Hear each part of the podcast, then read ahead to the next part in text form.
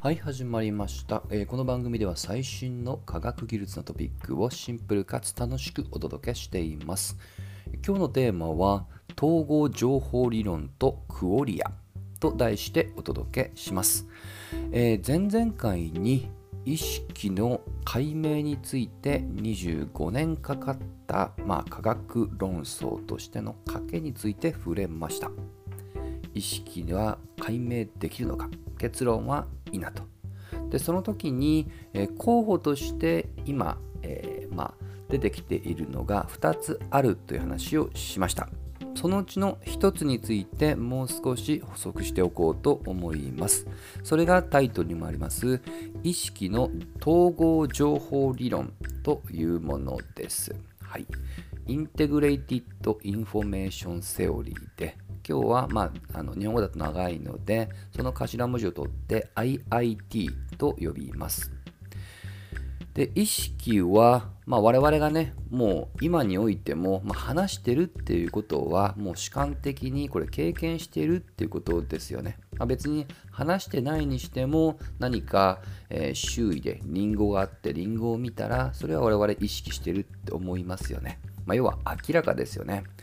まあ、明らかなんですけど主観的であるがゆえに客観性を重んじる自然科学で取り扱いが難しいと。はいまあ、ですのでこの「明らか」という言葉で丸めるのが危険なのでそこをもりより具体的に言語化できれば定量化をしていかないとなかなか科学的に取り扱えない。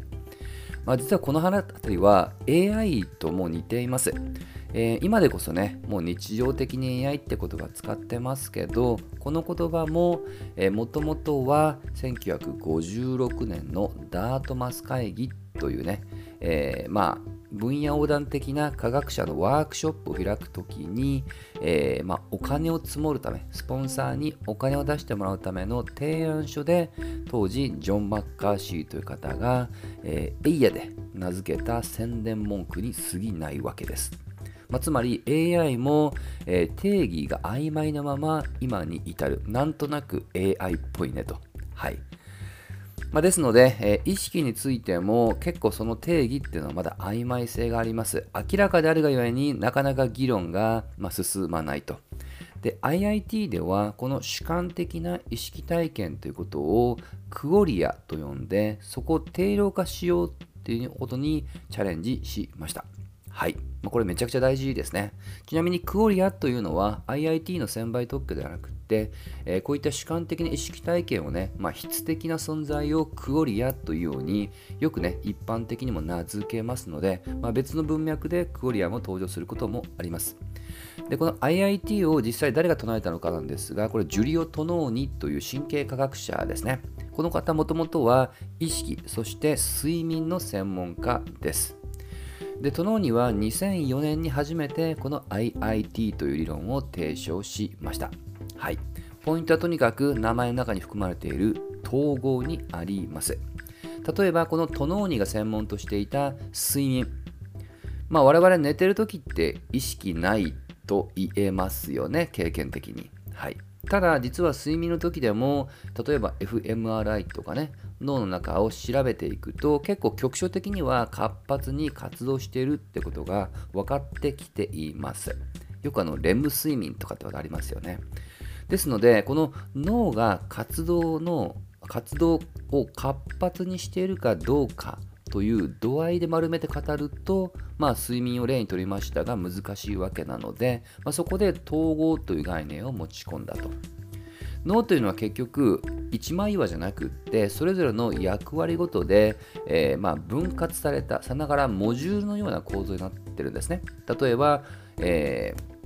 言語やとかね、まあ、そういった言葉聞いたことあるかもしれませんけど、まあ、感情を司るところ、えー主に運動を司るところとかね、まあ、こういった形で役割分担されてます。でそれぞれの各部位というものをこの IIT が定義した定量的な手法で、えー数値化します。その値のことをギリシャ語のファイを使ってファイと名付けています。この IIT ではこの意識というね、まあ、従来は心理的な生理的な現象として扱ったものを、まあ、さっき統合って言い方しましたが厳格には構成情報統合除外。この4つの視点ごとに数学化をし、えー、そこからまあ意識の度合いってものをね定量的に表現していこうという数学上のフレームワークを作っている。厳密には作ろうとしていると思ってください。まあ、現時点ではまだ発展途上です、えー、細かく言うと2014年にバージョン3.0ってものをトノーニは発表したんですがまだそれ以降ねそのバージョンが発展した、まあ、形跡はね公開情報ではまだなかったです。はいまあ、ただし、えーね、前々回触れた、まあ、家計でね、ポジティブ、つまり意識解明するよってことをかけたクリストフ・コッホをはじめとして、一定層の支持はこの理論を集めています。はい。まあ、ですのでね、ちょっとファイって言いましたけども、ファイは脳全体じゃなくって、各部位ごと。例えばですけど、えー、小脳でもファイは計測できますし、大脳新皮質でもファイはできる。しかしながら、それぞれの定義に従うと、えー、後者、つまり大脳新皮質の方がファイの値が高くなる。つまり意識により貢献をしていると。まあ、こういったような定量化をね、今努めていると思ってください。まあ、こうすると、たとえ睡眠が活発であっても、その部位は意識にそこまで寄与してないから我々は意識してないんだよっていうように解釈できると。はい。まあ、なんとなくね、筋は通ってなくはないとは思うんですけど、やはりね、この、えー、ファイを求める数学的なモデル化に相当苦慮してるみたいですね。ちょっと論文をいくつか読んだんですけども、やはり数学の確率分布関数で結構相当難易度の高いような数学を用いています。はい。まあ、かつね、究極的にはこれあのニューロン単位のね、計算っていうところまでも、ちょっと場合によってはね、追求してるようにも見えるので、まあそうなっていくとね、まあ理屈は作ったけど実際の計測できるのみたいなね、また工学的な話にも発展しかねませんが、まずは原理としてどういった数学モデルが作れるのかっていうことをね、IIT ではチャレンジしていると思ってください。はい。えー、といったところで今回はここまで。また次回一緒に楽しみましょう。